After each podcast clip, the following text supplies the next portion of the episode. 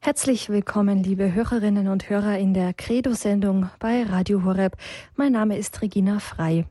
Schön, dass Sie jetzt eingeschaltet haben und mit uns verbunden sind über Kabel, Satellit, DAB Plus oder das Internet oder auf eine ganz andere Möglichkeit, vielleicht auch übers Telefon. Ein herzlicher Gruß auch an alle Hörerinnen und Hörer von Radio Maria. Wege der Nachfolge, so lautet das Thema heute in der Credo-Sendung. Referent ist Dr. Hans-Martin Lochner aus Königsdorf. Und wie immer in der Credo-Sendung haben Sie auch heute Abend die Möglichkeit, sich gegen Ende der Sendung mit Ihren Fragen bei uns zu melden und sich an der Sendung zu beteiligen.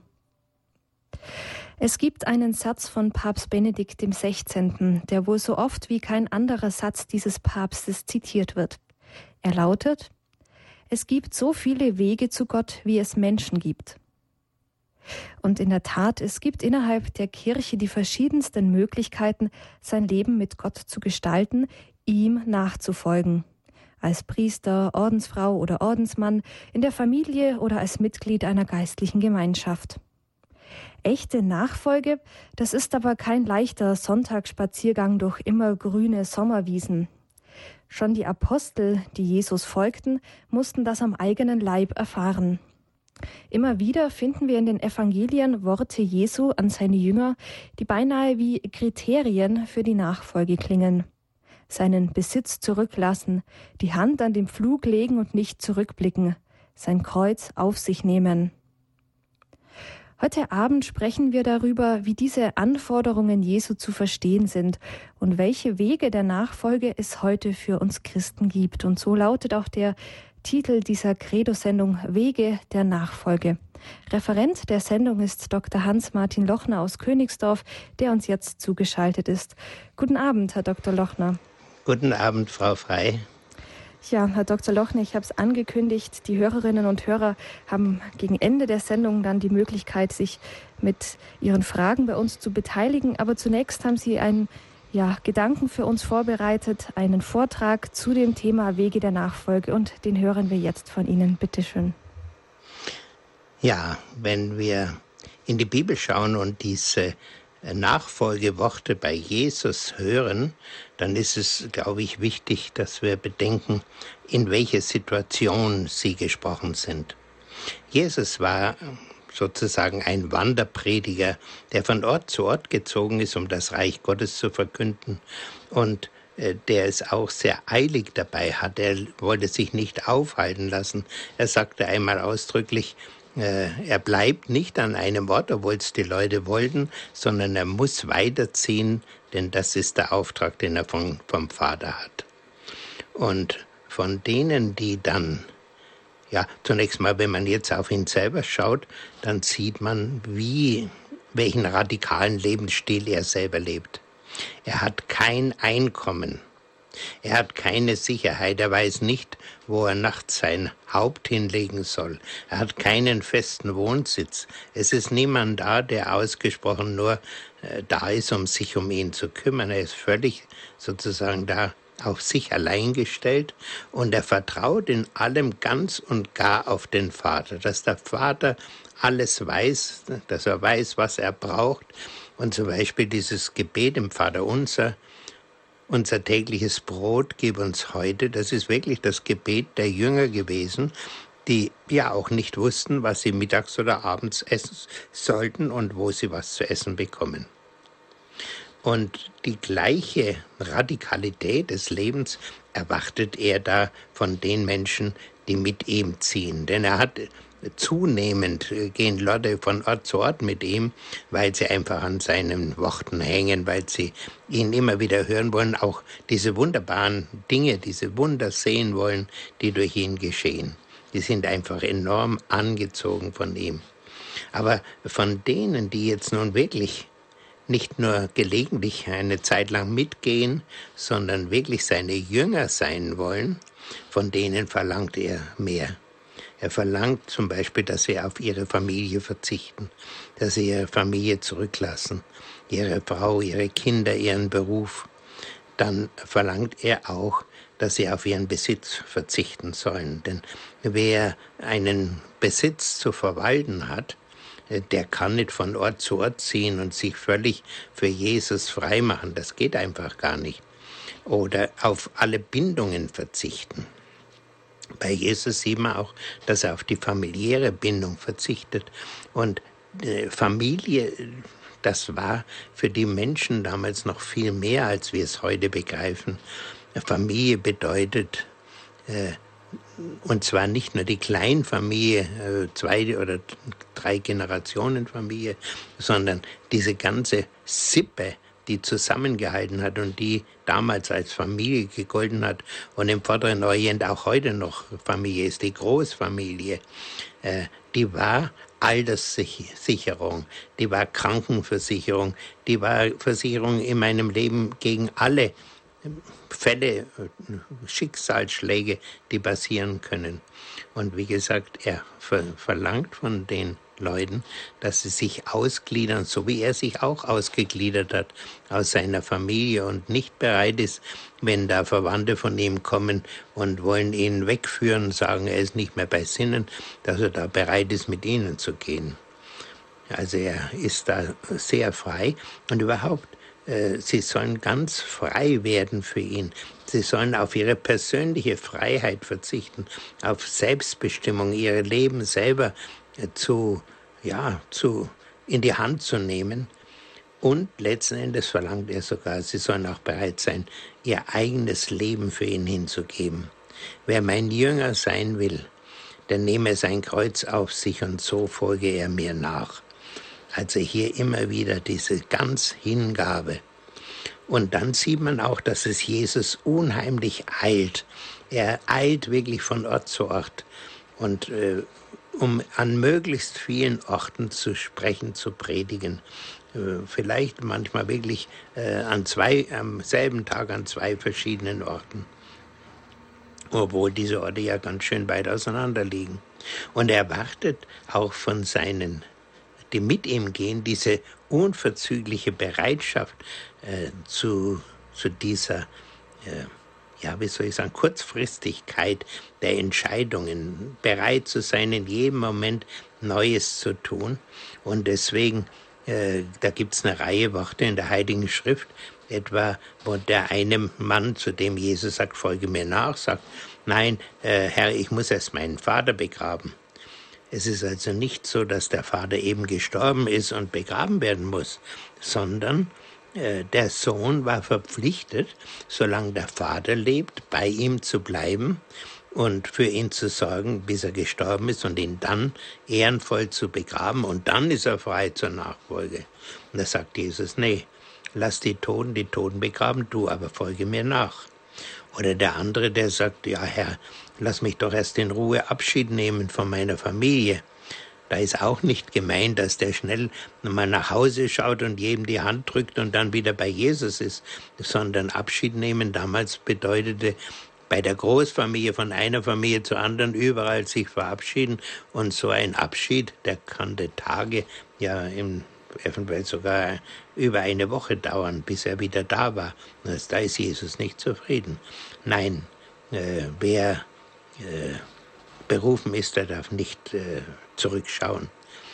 Und äh, wir sehen dieses äh, sofortige Folgen auf den äh, Anruf der Nachfolge auch bei diesen ersten Jüngern, die Jesus von den Netzen weggeholt hat, von ihrem Vater, vom See Genezareth.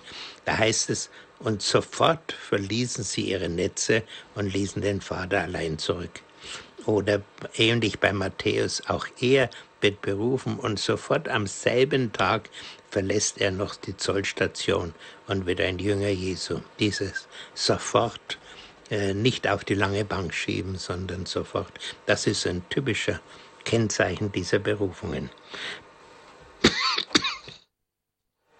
Und äh, wenn also in Matthäus 19 Petrus sagt, Herr, du weißt, wir haben alles verlassen und sind dir nachgefolgt dass wir haben alles verlassen. Das ist wirklich wörtlich zu nehmen. Sie haben alles zurückgelassen, ihr ganzes bisheriges Leben und haben gewissermaßen alles auf diese eine Karte gesetzt, nämlich auf Jesus mit ihm nachzufolgen, ihm, der das Kommende, das Reich Gottes bringt. Er fragt dann übrigens in diesem Zusammenhang auch noch, und, und was werden wir dafür bekommen? Und Jesus sagt, jeder, der um meines Namens willen Häuser oder Brüder, Schwestern, Vater, Mutter, Kinder oder Äcker verlassen hat, wird das Hundertfache erhalten und das ewige Leben gewinnen. Bei Gott werden wir unendlich, in seinem Reich unendlich reich sein, viel reicher, als wir es hier, hier je sein können und auch viel glücklicher, als wir es hier je sein können.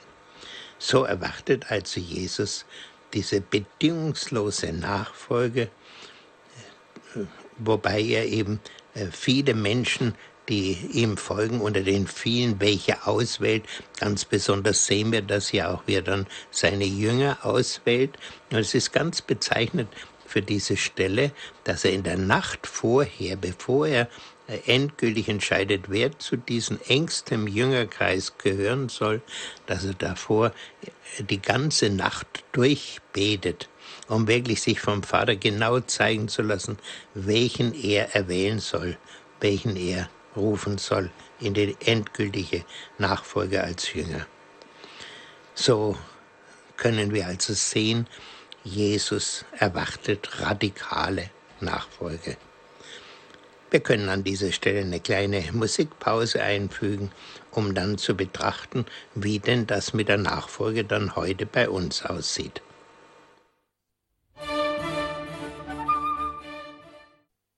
Credo, der Glaube der Kirche bei Radio Horeb und Radio Maria. Mein Name ist Regina Frei. Wege der Nachfolge lautet das Thema heute Abend. Referent ist Dr. Hans-Martin Lochner aus Königsdorf. Im ersten Teil seines Vortrags hat er uns bereits geschildert, was Nachfolge für Jesus bedeutete. Und ja, Herr Dr. Lochner, Sie haben mit dem Satz geschlossen, Jesus erwartet radikale Nachfolge. Und wir hören jetzt von Ihnen, was denn Nachfolge heute für uns bedeutet. Ja, also diese Worte der Nachfolge, die wir bei Jesus an vielen Stellen im Evangelium hören, die gelten für uns und zwar ohne Ausnahme von, für jeden von uns. Wir alle sind im Grunde genommen zu einer bestimmten Form der Nachfolge berufen. Aber diese Berufung geht ganz auf unsere persönliche, individuelle Situation ein. Das jedes, der Herr beruft nicht äh, alle zum Gleichen, sondern den einen da, den anderen dort. Das ist überhaupt das Geheimnis bei Gott. Es gibt nichts zweimal auf Erden. Es gibt nicht zwei Menschen, die absolut gleich sind. Und es geht so weit, dass nicht einmal, äh, wenn Sie 10.000 äh, Schneeflocken untersuchen, ein Paar finden, die ganz völlig identisch sind. Je, bei in der Schöpfung ist alles immer ganz individuell und so sind auch die Berufungen, wie sie an uns ergehen, individuell. Aber zunächst ist es wichtig, dass ich mich überhaupt bereit mache, den Ruf zu hören. Und äh, dazu gehört, dass ich begreife, als Getaufter äh, gehöre ich Jesus und ich muss ihm mein Leben schenken.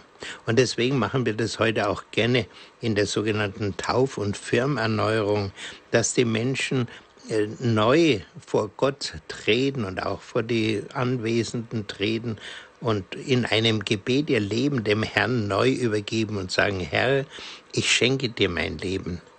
Ich bin bereit, alles andere hintanzustellen, um dir zu gehören, was du mit mir vorhast. Ich will nicht meinen Willen tun, sondern den deinen. Und wir sehen ja bei Jesus, dass es bei ihm genauso war, dass er immer wieder nach dem Willen des Vaters fragt, bis hinein in den Garten Gethsemane. Nicht mein Wille geschehe, sondern der deine. Nur wenn ich in dieser Weise mich bereit mache, nur dann kann äh, überhaupt der Herr äh, mich erreichen mit seinem Ruf zur Nachfolge. Solange ich meinen eigenen Willen immer tun will und gar nicht frage, was eventuell Gott von mir will, wenn ich so meinen eigenen Kopf durchsetzen will, dann kann ich im Grunde genommen nicht nachfolgen. Dann verfehle ich diese eigentliche Berufung, die wir haben. Und damit wir ihn wirklich in, in unserem Innern auch immer wahrnehmen können, diese Führung vom Herrn brauchen wir äh, die Gaben, brauchen wir die Gnade, die, mit der er uns helfen will, dass wir ihm immer ähnlicher werden. Wir sind ja alle berufen, ein Tempel des Heiligen Geistes zu werden. Das heißt, in jedem von uns will Gott wohnen. Und er kann aber auch nur in uns wohnen, wenn wir bereit sind, der Sünde keinen Raum in unserem Leben zu geben oder wenn wir es getan haben, auch immer wieder auszuräumen in der Beichte, in der Buße, in der Umkehr, damit unser Innerstes wieder rein ist, damit wir ihm wieder hören können und vor allem, wir sollen ihm immer ähnlicher werden. Nachfolge bedeutet ganz Besonderes, immer mehr werden wie Jesus. Etwa wie Paulus sagt, nicht ich lebe, Christus lebt in mir. Das sollte für jeden von uns gelten, dass der Herr in uns Wohnung nimmt und uns führt und leidet. Und deswegen ist es so notwendig, dass wir von all diesen Dingen Gebrauch machen, die uns ja auch von der Kirche immer wieder nahegelegt werden. Zum Beispiel, damit ich wirklich ihm nachfolgen kann und auch seine Stimme im Innersten vernehmen kann, brauche ich das tägliche Gebet. Es ist einfach notwendig, dass ich mich jeden Tag, sei es 20 Minuten oder ein bisschen mehr, ein bisschen weniger, eine Viertelstunde, Zeit nehme, um nur mit ihm zusammen zu sein, zu beten, zu sprechen. Dass ich mir ganz besonders Zeit nehme, den Gottesdienst zu besuchen. Also da ist die Mindestanforderung, ist der sonntägliche Gottesdienst, das hat die Kirche immer gewusst. Wenn ich nicht mehr äh, jeden Sonntag zum Gottesdienst gehe und zu den Sakramenten, dann bricht in meinem Innern ein Loch ein, äh, das durch anderes nicht ausgefüllt werden kann. Da bin ich wirklich, falle ich aus der Nachfolge raus, wenn ich das leichtfertig tue, leichtfertig den Gottesdienst versäume. Dass ich wirklich die Sakramente immer wieder empfange und ganz wichtig auch eben in dieser stillen Zeit des Gebetes, dass ich die Bibel lese.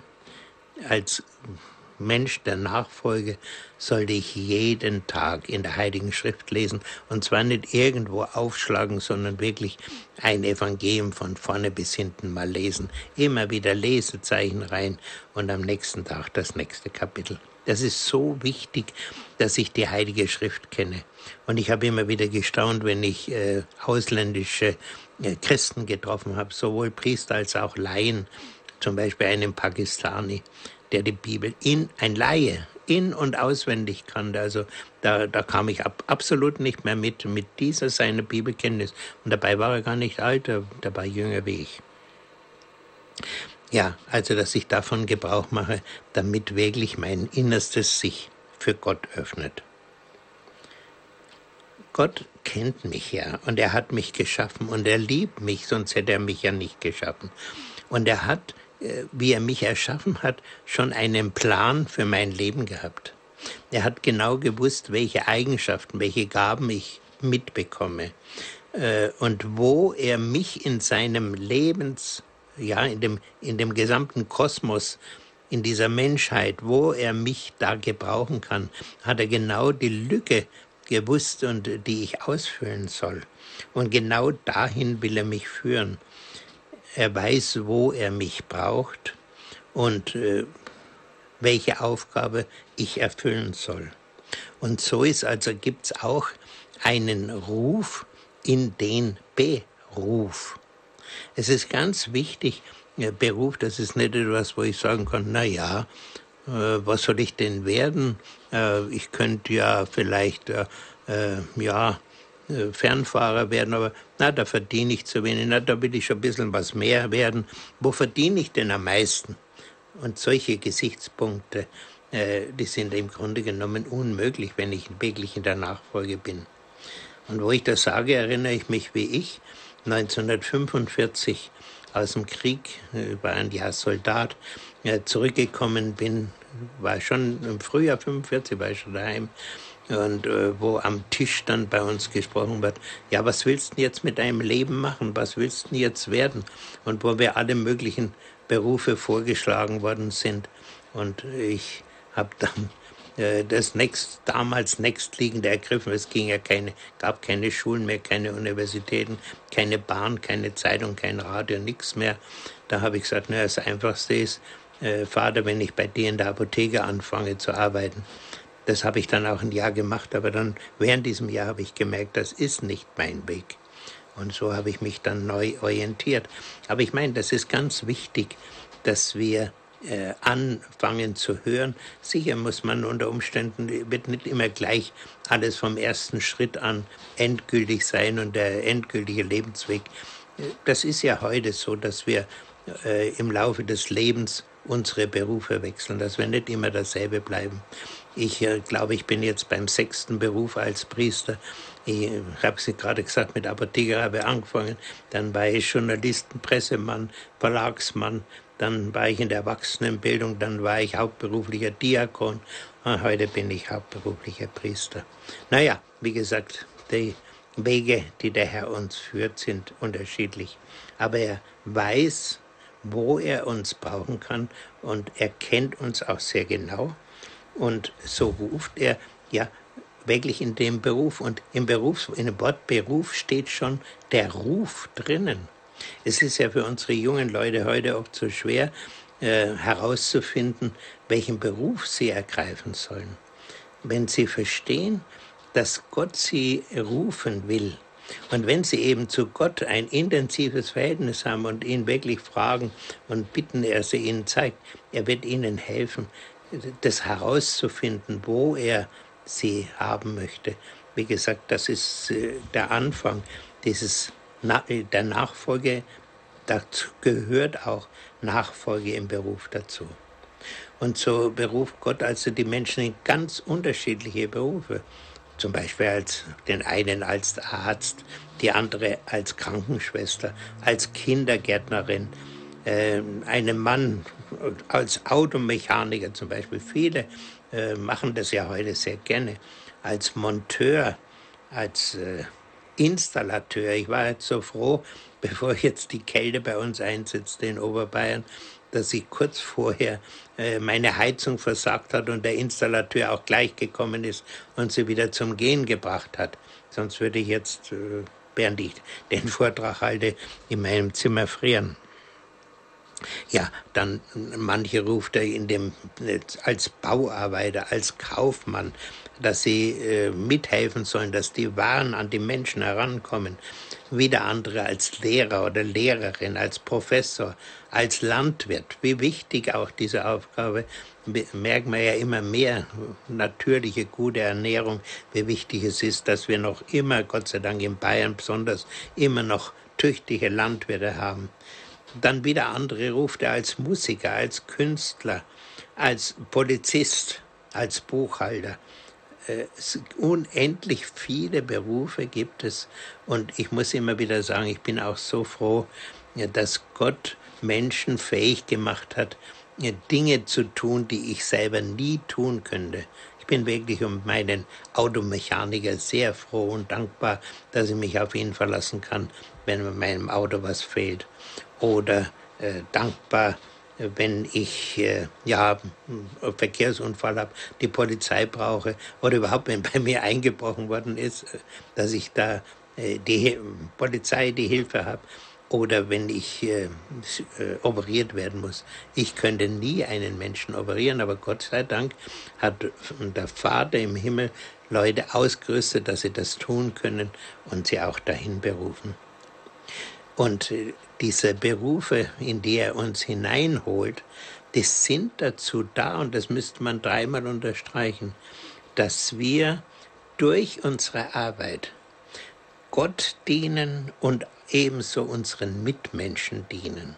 Dass das beides zusammengehört, so wie das Gebot, wir sollen Gott über alles lieben und unseren Nächsten wie uns selber. Wir sollen Gott dienen. Arbeit und Arbeit im Beruf ist ein Dienst.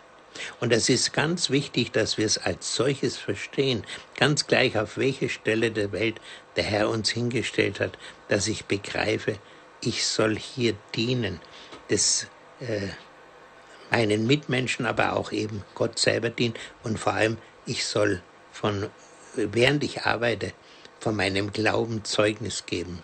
Schon allein dadurch, dass ich gute Arbeit leiste, dass ich mit meinen Kollegen mich vertrage, dass ich Frieden stifte, ein, auf Eintracht schaue, dass ich um Gerechtigkeit, dass keiner benachteiligt wird, dass keiner ausgestoßen wird. Es gibt so viele Möglichkeiten und natürlich auch irgendwann mal, dass wenn ich höre, dass also gegen Glaube und Kirche gesprochen wird, dass ich schon mal äh, nicht herausfordernd, aber doch klar erkennen ge äh, gebe, aber ich bin Christ. Ich sehe das anders. Denke ich gerade daran zurück, dass ich vor Jahren in Tessé gewesen bin, in diesem schönen französischen Ort. Damals lebte Roger Schutz noch, der Leiter dieser Gemeinschaft. Und da kamen auf mein kleines Zimmerchen äh, drei Engländer, und ich schaue die an und die haben alle an ihrem Revers ein Kreuz. Und ich denke, so wie wir ja, wir Priester ja meistens an, am Revers unseres Anzuges auch ein kleines Kreuz tragen, als Erkennungszeichen, dass wir Priester sind. Und ich frage sie gleich, ach ja, ihr seid Mitbrüder. Nein, nein, äh, wir sind Laien. Ja, sage ich, das Kreuz, das ist eigentlich bei uns nur bei den Priestern üblich. Wie kommt ihr als Laien dazu, das zu tragen? Ja, haben sie gesagt, wir sind in einem großen Stahlwerk mit mehreren tausend Leuten.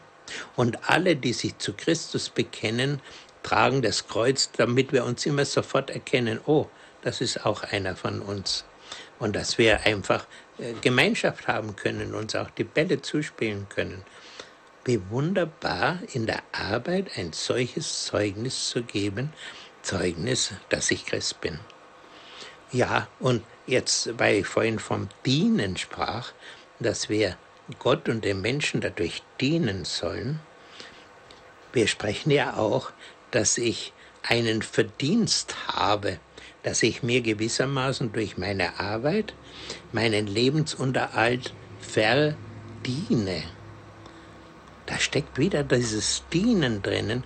Also ich arbeite nicht unbedingt, um reich zu werden, sondern ich arbeite, äh, damit ich für mich und meine Familie das Auskommen habe. Und ich habe mir das oft gedacht und ich werde demnächst auch mal drüber sprechen, äh, dass es äh, beide Extreme schlecht sind. Das äh, Problem sind, äh, sehr, sehr arm zu sein, aber auch sehr, sehr reich zu sein. Und ich habe mir schon gedacht, das richtige Gebet wäre da oft, vor Armut und Reichtum bewahre uns, o oh Herr. Und leider Gottes sind wir in Deutschland so reich geworden und deswegen sind wir inzwischen auch so ungläubig geworden. Ja, wir können hier an dieser Stelle nochmal einen kleinen Einschnitt machen, um dann im letzten Teil noch so diese besonderen Berufungen, vor allem die Berufung in den Lebensstandard, Lebensstand zu besprechen.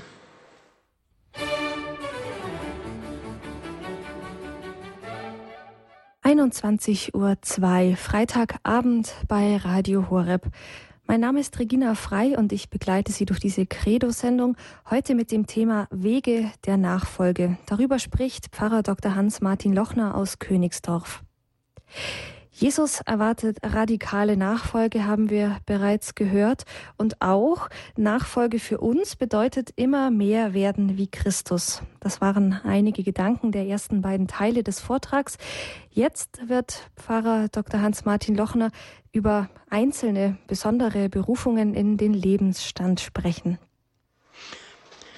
Ja, die Nachfolge und der Ruf er geht auch in Richtung auf den Lebensstand. Also äh, wie werde ich, in, was Familie betrifft, wie wird da mein Leben werden sollen?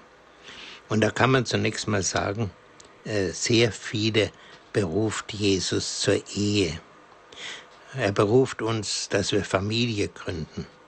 Ich habe ja diesen Ruf auch als junger Mensch verspürt und wer mein Leben ein bisschen kennt, weiß, dass ich dann ja 31 Jahre verheiratet war bevor und, und sechs Kinder großgezogen habe, bevor ich dann äh, auf dem, nach dem Tod meiner Frau, erst war ich ja noch zu Lebzeiten Diakon und nachher äh, war ich dann äh, noch die, hatte ich noch die Möglichkeit, Priester zu werden. Ja, viele sind zur Ehe berufen und sollen eine Familie gründen. Und es ist etwas Wunderbares, einander ganz zu gehören, einen wirklich geeigneten Partner zu finden. Und da tun sich heute die jungen Leute allerdings sehr schwer, weil es eigentlich, wenn ich eine gute Ehe führen will, brauche ich einen gläubigen Partner, eine gläubige Partnerin. Und genau die zu finden ist heute sehr schwer. Ich weiß, dass manche haben das also bei Tagungen, bei größeren Treffen, bei ja, christlichen, größeren christlichen Treffen, bei Foren, äh, was weiß ich, in Mehrkonferenzen oder was immer äh, gefunden, auch bei Wallfahrten, bei, oder Medjugorje ist auch so ein Ort, wo man solche Menschen trifft, die eventuell den gleichen Weg gehen wollen. Bei mir war das das Glück, dass meine damalige Braut äh, mich angeregt hat, äh, mich neu mit dem Glauben zu beschäftigen, denn ich war glaubenslos. Und äh, dass sie gesagt hat, sie könnte sich nie vorstellen, einen ungläubigen Mann zu heiraten, worauf ich dann eben äh, ganz vorsichtig anfing, mich wieder mit dem Glauben zu beschäftigen. Ja, die Ehe ist also wirklich eine wunderbare Berufung und es ist so etwas Schönes äh, und so eine Freude, Kinder heranwachsen zu sehen. Ich weiß, ich war bei allen Geburten meiner Kinder selber dabei, obwohl es damals noch ganz ungewöhnlich war. Es waren alles Hausgeburten und ich konnte dabei sein. Es ist ein so überwältigendes Wunder, plötzlich ein äh, kleines, sabbelndes Wesen in der Hand zu halten und zu wissen, vor zehn Monaten war da überhaupt nichts vorhanden. Und jetzt auf einmal ist es da, ein neuer Mensch da.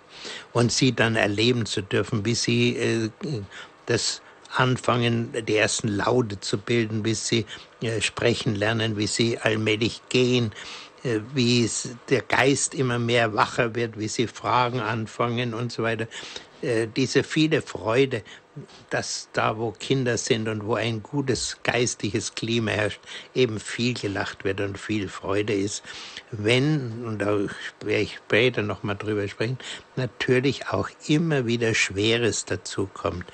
Dass ich nachts aufstehen muss, weil ein Kind schreit, weil, dass ich aufstehen muss, weil es krank ist, dass ich nachts den Arzt holen muss, dass ich ins Krankenhaus fahren muss und was weiß ich und Nachtwache halten muss. Alles Mögliche. Aber trotzdem, im Rückblick würde ich wieder sagen, es war herrlich und es ist herrlich und es ist was sehr, sehr Schönes. Und dann erleben zu dürfen und mitzuhelfen, dass diese Kinder gute, tüchtige, glückliche Menschen werden. Menschen, die wirklich äh, ihren Platz ins Leben hineinfinden. Menschen, wo man spürt, oh, was für tolle Gaben da sind, wie die sich dann entwickeln und die Gespräche, die man mit größer werdenden Kindern halten kann und all diese wunderbaren Dinge. Und was natürlich heute besonders schwierig ist, sie, ihnen zu helfen, dass sie gläubige Menschen werden. Das ist äh, heute mit Sicherheit viel schwieriger als etwa vor 100 Jahren, weil unsere Kinder heute in eine weithin ungläubige Welt glaubenslose, gottlose Welt hineinwachsen und von allen Seiten dieses Zeug in ihr Leben hineinschwappt. Wir können sie allenfalls eine Weile davor bewahren. Ich weiß zum Beispiel eine Tochter von mir, die hat von allem Anfang an darauf verzichtet, ein Fernsehgerät anzuschaffen, damit ihre Kinder dann nicht in Ger äh, Versuchung geraten. Und das Wunder war, die, alle drei Kinder haben Abitur gemacht, sind sehr gut herangewachsen, ohne Fernsehen und auch Sie sind nicht zu Nachbarn gegangen, zu anderen Kindern, um dort fernzusehen, sondern sie waren irgendwie geimpft. Nein, das brauchen wir nicht und das wollen wir auch nicht. Aber wie gesagt, früher oder später kommt auch die Wellen des Unglaubens an alle unsere Kinder und da ist es sehr schwer und da gilt vor allem eines, äh, unser eigenes Vorbild erzieht. Unser Vorbild, so wie wir echt sind. Nicht wie wir tun, dass wir gerne sein möchten, sondern so wie wir echt sind. Das erzieht, wenn es, wenn es, wenn wir ein gutes Vorbild sind. Das erzieht tausendmal mehr als alle Worte. wenn ich also zum Beispiel, ich habe das oft auch erlebt bei Bekannten, sie schicken die Kinder in die Kirche und sie selber gehen nicht. Ich kann doch nicht erwarten, dass diese Kinder auf die Dauer äh, gläubige äh, Gottesdienstbesucher werden. Zumindest äh, sicher nicht, ohne dass sie erstmal ganz äh, weit Abstand von Kirche und Glaube nehmen. Ja, also es, wie gesagt, viele sind von uns in diese Aufgabe berufen. Und wenn ich das sage, muss ich dazu setzen, äh, sie sind als christliche äh, Menschen des Glaubens nicht nur zu einer Ein- oder Zwei-Kinderfamilie berufen. Äh, ich weiß nicht, man spricht da heute so gerne vom demografischen Problem. Äh, und ich habe immer das Gefühl, man nimmt dieses Wort, damit die meisten wirklich nicht verstehen, was, was darunter äh, gemeint, damit gemeint ist. Was gemeint ist, ist nicht nur ein Problem, sondern eine Katastrophe. Nämlich, dass unser Volk derart äh, äh zahlenmäßig dahinschwindet in den nächsten Jahrzehnten, dass es vorne und hinten die größten Probleme bei uns geben wird.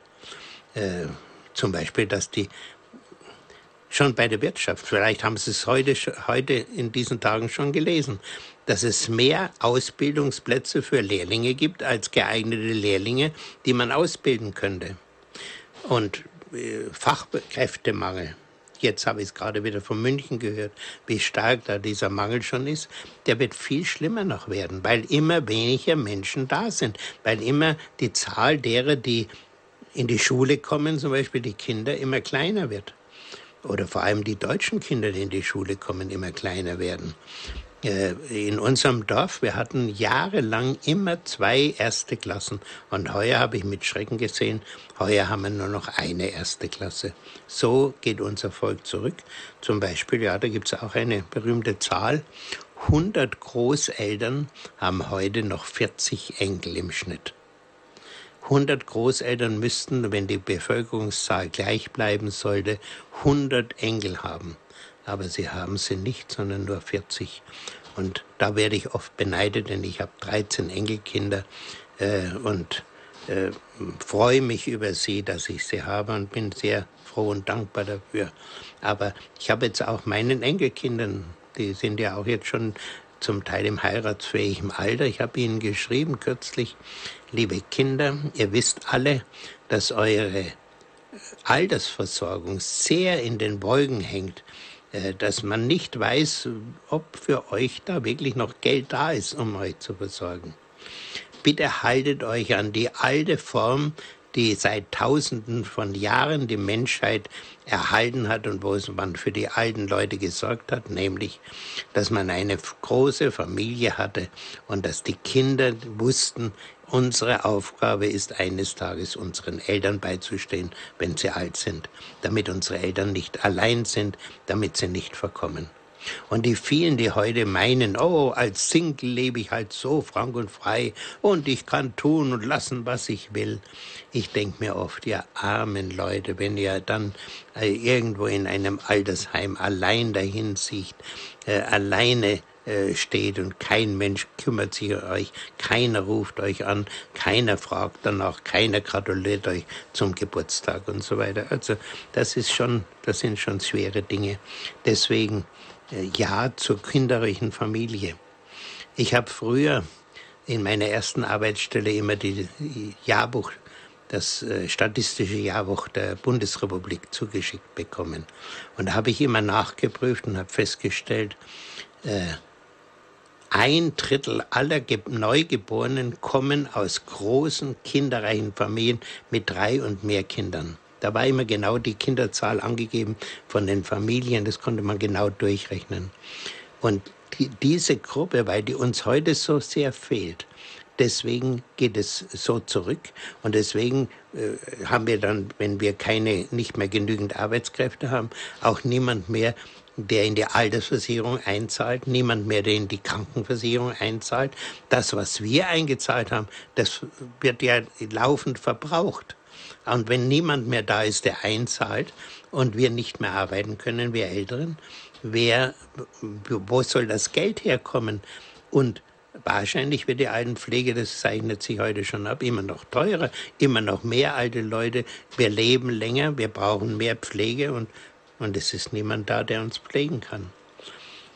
Wie gesagt, da äh, will uns der Herr, möchte uns wirklich darauf aufmerksam machen. Und ich sehe übrigens mit Freude, gerade bei vielen jungen gläubigen Familien, mit denen ich in Verbindung stehe, dass die wieder neu Ja sagen zu, ihren, äh, zu einer Kinderzahl. Und es hat übrigens auch mit dem, mit dem Priestertum was zu tun.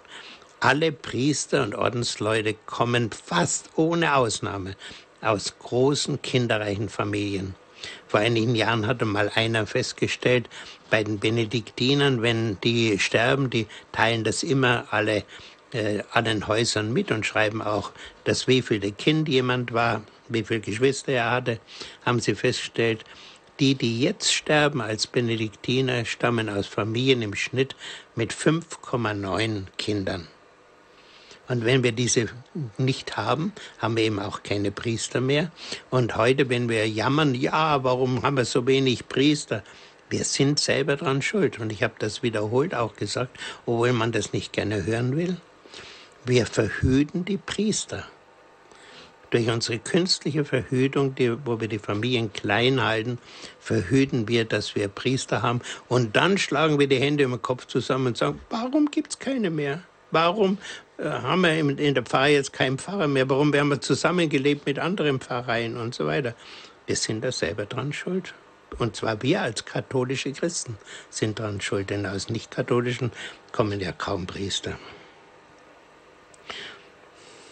Ja, das war also die eine äh, Form, die Berufung in die Ehe. Aber es gibt darüber hinaus auch eine Berufung, die nicht in die Ehe führt, wo äh, der Herr erwartet, dass Menschen sich total mit ihrer ganzen Existenz ihm zur Verfügung stellen.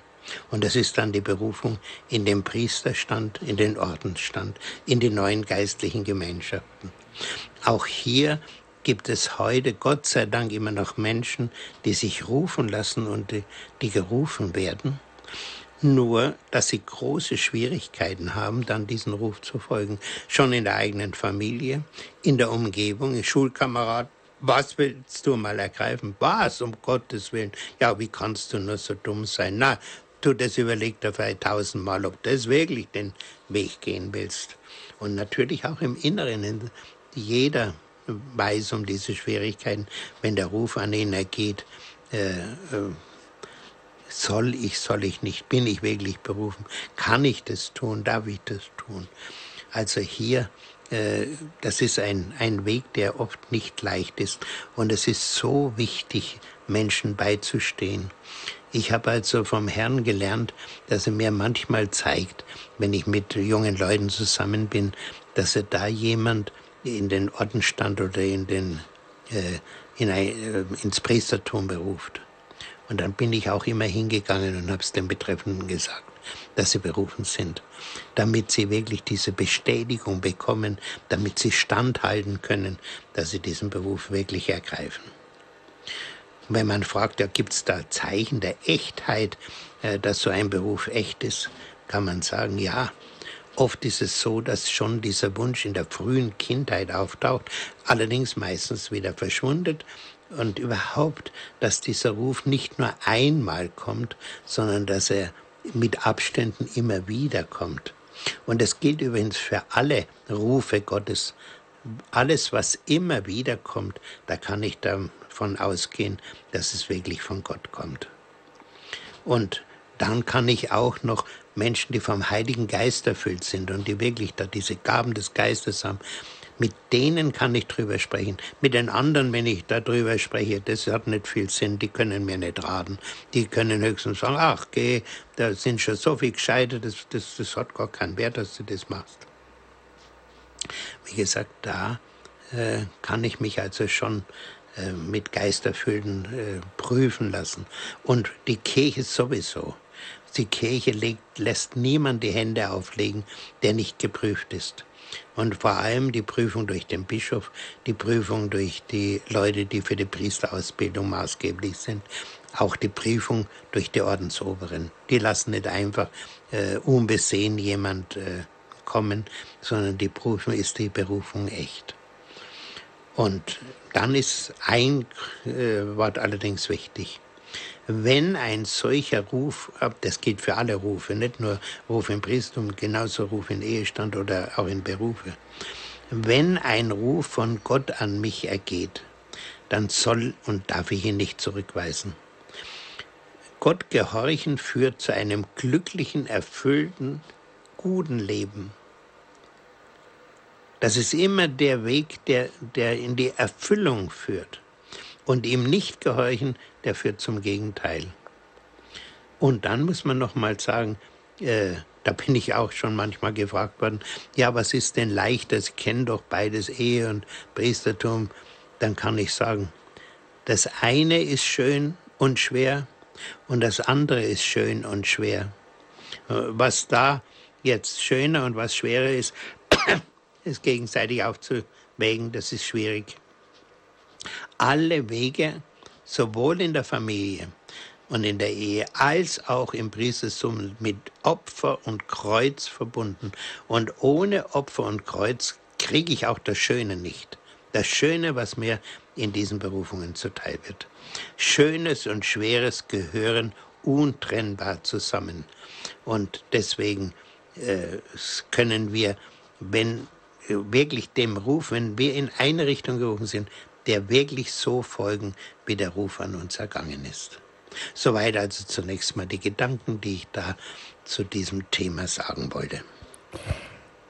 Ja, herzlichen Dank, Herr Pfarrer Dr. Lochner, für diese Gedanken zum Thema Wege der Nachfolge heute Abend bei Radio Horeb in der Credo-Sendung.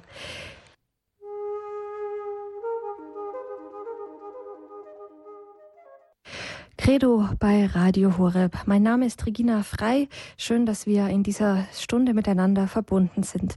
Das Thema heute Abend lautet Wege der Nachfolge. Darüber sprechen wir mit Pfarrer Dr. Hans-Martin Lochner aus Königsdorf. Wir haben eben seinen Vortrag zu diesem Thema gehört, einige Gedanken dazu, dass Jesus schon von seinen Jüngern eine radikale Nachfolge verlangt hat und was das damals bedeutet hat. Dann was bedeutet Nachfolge für uns heute? Nachfolge bedeutet immer mehr werden wie Christus und dann eine Berufung in einen bestimmten Lebensstand, also Ehe, Familie, Priestertum, Ordensstand. Da gibt es ganz viele Möglichkeiten heutzutage. Eine erste Hörerin hat uns erreicht und zwar aus Bamberg, Frau Neumann. Guten Abend. Grüß Gott. Wir waren acht Kinder und ich habe das verfolgt und habe das sehr gut gefunden, weil ich selbst nicht verheiratet bin und meine Schwester, meine Brüder, wo die Eltern gepflegt haben, auch nicht verheiratet sind und wir haben viele Nichten und Neffen, aber die sind mit Amerikanern verheiratet und mit, mit, mit Evangelischen und so. Das ist traurig, aber es ist halt so. Würden Sie was dazu sagen? Naja, zunächst einmal dieses Problem mit den äh, Ehen mit Ausländern. Äh, das ist ein schwieriges Kapitel.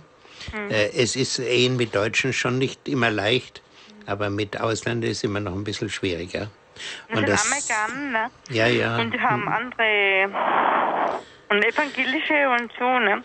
Ja, und dann andere Konfession. Das ist ein großes Problem. Ich sage ja, ich bin froh, dass ich durch meine Frau damals in den katholischen Glauben geführt worden bin und dass ich auf die Weise, äh, dass wir beide denselben Glauben hatten, mhm. dass wir beide jeden Tag miteinander gebetet haben, wo wir noch keine Kinder hatten, auch jeden Tag werktags in der Messe waren, Sonntag sowieso. Da bewundere ich meine Schwester, die wo katholisch verheiratet ist, aber sie hat eine große Landwirtschaft, ne? Und sie hat die Kinder, drei Kinder aufgezogen und die, die, der kleine, ich weiß nicht, ob er mal heiratet, aber der, der soll den Hof übernehmen. Ich weiß nicht, wie die Zukunft aussieht, aber meine große Nichte, die er, die Tante immer noch, aber sie wollen auch Kinder. Mhm. Ist 30 Jahre. Traurig.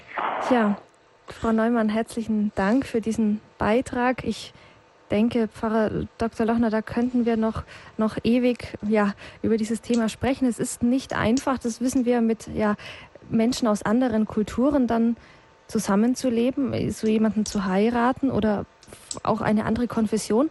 Aber es gibt, denke ich, Ehepartner, die das doch auch als, ja, als Ruf betrachten, oder? Kann durchaus mhm. sein, ja. Mhm.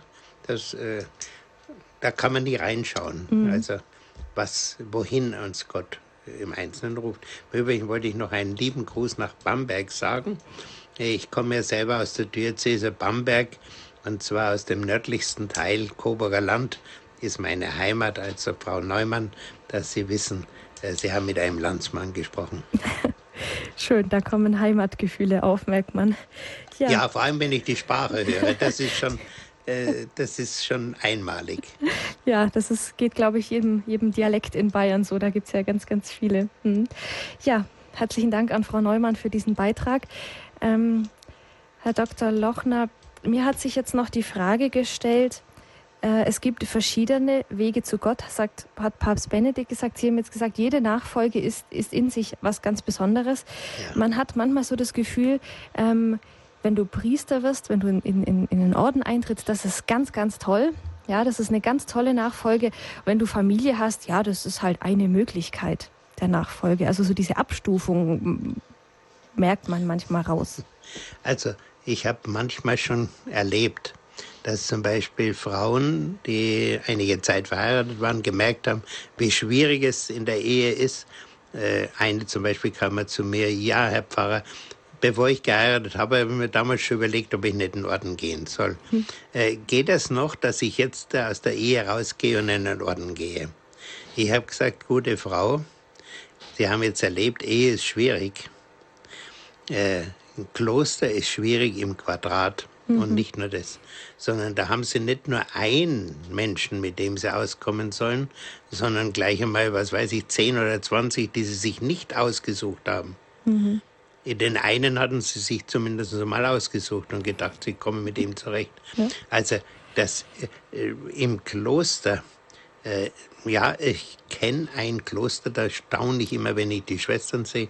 Das sind die Franziskanerinnen von Siesen.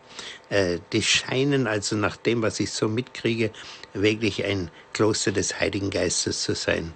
Aber auch da, äh, glaube ich, wenn man da hinkommt, äh, muss man, ja, bis so ein Edelstein geschliffen ist, äh, dass er wirklich schön wird, das braucht seine Zeit und dann musste auch der Herr wahrscheinlich ganz erheblich an einem arbeiten. Mhm. Also äh, ich, ja, übrigens damals, wie ich äh, geheiratet habe, da war damals sehr, äh, ja, ich muss sagen, wie ich meine Frau kennengelernt habe, wir beide hatten unabhängig voneinander den Wunsch nach zehn eigenen Kindern. Und damals war äh, sehr im Gange das Wort, der Vater ist der Priester äh, der Familie. Mhm. So wie bei den Israelis ja ganz stark.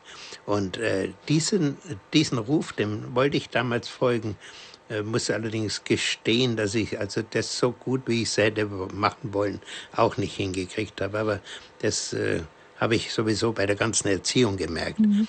Äh, Erziehen ist eine sehr, sehr schwierige Aufgabe. Und äh, überhaupt Ehe und Erziehung und auch natürlich Beruf braucht sehr viel Heiligen Geist, vor allem Weisheit, Gabe der Weisheit ist das so notwendig, damit ich wirklich äh, in den schwierigsten Situationen halbwegs das Richtige tue und nicht vollkommen daneben lange. Mhm. Also das kann da passieren, das kann dort passieren. Im Übrigen also die Priester, das muss man dazu sagen, die haben es heute ganz besonders schwer. Mhm. Das, und zwar schwer, äh, weil sie so zerrissen werden, weil sie nicht mehr die Zeit haben fürs Beten, zur Ruhe kommen. Äh, ich war froh, wie ich selber Pfarrer war, äh, dass wir wenigstens die Zeit gefunden haben mit meiner Pfarrhaushälterin, einer sehr netten Bekannten von mir, dass wir Zeit gefunden haben, wenigstens früh und abends so lautes und Vesper sie zusammen zu singen. Aber äh, sehr viel mehr an Zeit für Gott in, in dem täglichen Getriebe, das ist eine schwierige Sache. Mhm. Ja, und es ist ja nicht nur so, dass beide, ja, beide Berufungen ähm, schön und schwer sind, wie Sie auch gesagt haben, sondern dass beide Berufungen ähm, von Gott gleich viel wert sind. Also man kann da nicht sagen, das eine ist mehr wert oder das andere ist weniger wert. Wenn er mich in die eine Richtung gerufen hat, dann hat er das getan, weil mhm. er wusste, dass das für mich der richtige mhm. Weg ist. Mhm. Ja, da haben Sie vorhin gesagt, ähm, Gott hat einen Plan für mein Leben. Vielleicht als, als ja, abschließende Frage noch oder als abschließendes Thema. Wie finde ich denn diesen Plan heraus? Also es ist jetzt nichts, was ähm, es sind ja nicht nur junge Menschen auf der Suche. Es ist ja äh, unabhängig vom Alter fragt man sich immer, bin ich auf der richtigen Spur? Liege ich da richtig? Und es passiert selten, dass man irgendwie per Post einen Brief bekommt, wo drin steht, ja, ich möchte, dass du das und das tust. Ähm, viele Grüße, dein Gott. Sondern wie, ja, wie kann man da sensibel dafür werden? Also ich glaube, genauso wie ich es schon angedeutet habe, mhm. dass heute diese Wege, auch im Beruf und so, und wo ist in, äh, der Platz im, im Leben für mich, äh, dass das nicht so geradlinig geht, ist, ich fange an mit Lehre und dann werde ich Meister und dann äh, und am Schluss werde ich als der pensioniert, als der ich in dem Beruf, in dem ich angefangen habe, sondern mhm so wie ich es in meinem Beruf, in meinem Werdegang eben auch gesehen habe, das wird sich eher noch verstärken, äh, dass äh, immer wieder neue Aufgaben zukommen. Ich denke da übrigens, fällt mir gerade ein, das Märchen vom äh, Goldmarie und Pechmarie. Mhm. Äh, die kommt da doch auf die Wiese und dann rufen die Äpfelbäume, äh, pflücke mich und die äh, Brot ruft, äh, hol mich heraus mhm. und so weiter, dass ich mich immer wieder neu rufen lasse. Die wird ja gerufen. Von der Situation wird sie gerufen. Gott ruft durch die Situation zu ihr, dass sie die Äpfel pflücken soll. Mhm. Und äh, das bildlich gesprochen, so ruft auch Gott in den verschiedenen Situationen unseres Lebens uns wieder in etwas Neues, was wir uns vorher bestimmt gar nicht eingebildet haben. Also wenn man mir als junger Menschen gesagt hätte äh, oder als Kind, du hör mal, du wirst doch mal katholischer Priester, ich als evangelisches Kind, ich hätte gesagt, also du, du spinnst total. Ja, das ist, glaube ich, so. Wir wissen alle nicht, wohin uns Gott noch ruft. Mhm. Zum Beispiel jetzt, dass ich jetzt den, in Radio Horeb äh, wieder gelandet bin, in, ein bisschen im Bereich des Journalistischen mhm. und äh, Vortragen. Ne? Das war am Anfang auch äh, meiner beruflichen Laufbahn die erste Stelle äh, im Journalismus und Pressewesen und Public Relations und so. Und dann ein Schritt nach dem anderen. Ach ja, gibt es dieses schöne Wort. Mensch bleibe nur nicht stehen. Du musst aus einem Ort, Ort fort, aus einem Raum fort in den anderen gehen. Und dieses nicht stehen bleiben und sagen, so, jetzt weiß ich für allem bis ans Ende meines Lebens, wo ich hingehöre, Nein. Mhm. Der Herr zeigt mir es. Ja, ich denke, das ist ein ganz schönes Schlusswort. Das lassen wir einfach so stehen, Herr Dr. Lochner, jetzt am Ende dieser Credo-Sendung. Wir wollen dann ganz am Schluss mit Ihrem Gebet und Ihrem Segen schließen. Aber davor nochmal der Hinweis an unsere Hörerinnen und Hörer. Das war heute Credo, Wege der Nachfolge war das Thema. Referent Pfarrer Dr. Hans-Martin Lochner aus Königsdorf. Wenn Sie nun diese Sendung noch einmal hören möchten, vielleicht möchten Sie die Sendung verschenken, das ist ja auch möglich, dann haben Sie folgende Möglichkeiten dazu. Sie können sich einen CD-Mitschnitt dieser Sendung bestellen bei unserem CD-Dienst. Den erreichen Sie unter der Telefonnummer 08323 9675120. Ich wiederhole noch einmal 08323 9675120. Und den CD-Dienst erreichen Sie wieder ab Montag um 9 Uhr. Oder Sie schreiben eine E-Mail an cd-dienst.hore.org. Wenn Sie Internet haben, dann können Sie sich auch ein kostenloses Podcast auf unserer Homepage herunterladen auf www.hore.org. Soweit diese Credo-Sendung heute Abend. Herr Pfarrer Lochner, wie schon angekündigt, ganz zum Ende möchte ich jetzt um Ihr Gebet und Ihren priesterlichen Segen bitten. Herr, ich möchte dich jetzt für alle Hörer bitten, für alle, die da jetzt die Sendung zugehört haben und vor allem für die unter ihnen, die auf der Suche nach dem Platz im Leben sind, wohin du sie rufst. O Herr, Hilf ihnen, deine leise Stimme, dein leises Anklopfen, wo immer das hinhört, hingeht, dass sie das aufmerksam hören und gib ihnen vor allem ein gehorsames Herz, dass sie die Schritte, die du ihnen ganz konkret zeigst, dass sie diesen ersten Schritt immer tun. Diesen ersten Schritt und daraus ergeben sich ja dann oft die weiteren. Dass ich merke, aber dass sie den, diesen ersten Schritt in diese Richtung tun, der dahin führt, auf dich zu hören und deinen Plan zu erfüllen. So segne alle unsere Hörer, alle, die heute dabei waren, alle, die offen sind und äh, mit diesen Fragen beladen sind nach ihrem weiteren Weg. Sie alle segne und leite und spreche zu ihnen der allmächtige Gott, der Vater, der Sohn und der Heilige Geist. Amen. Gelobt sei Jesus Christus. In Ewigkeit. Amen. Herzlichen Dank, Herr Pfarrer Dr. Lochner, für diesen Vortrag heute Abend. Dankeschön. Ihnen alles Gute und auf Wiederhören. Auf Wiederhören und allen eine gute Nacht. Ja, liebe Hörerinnen und Hörer, herzliches Dankeschön fürs Einschalten, fürs Dabeisein. Ich schließe mich meinem Vorredner, unserem Referenten an. Ich wünsche Ihnen eine gute Nacht und verabschiede mich von heute, heute von Ihnen, so Ihre Regina Frei.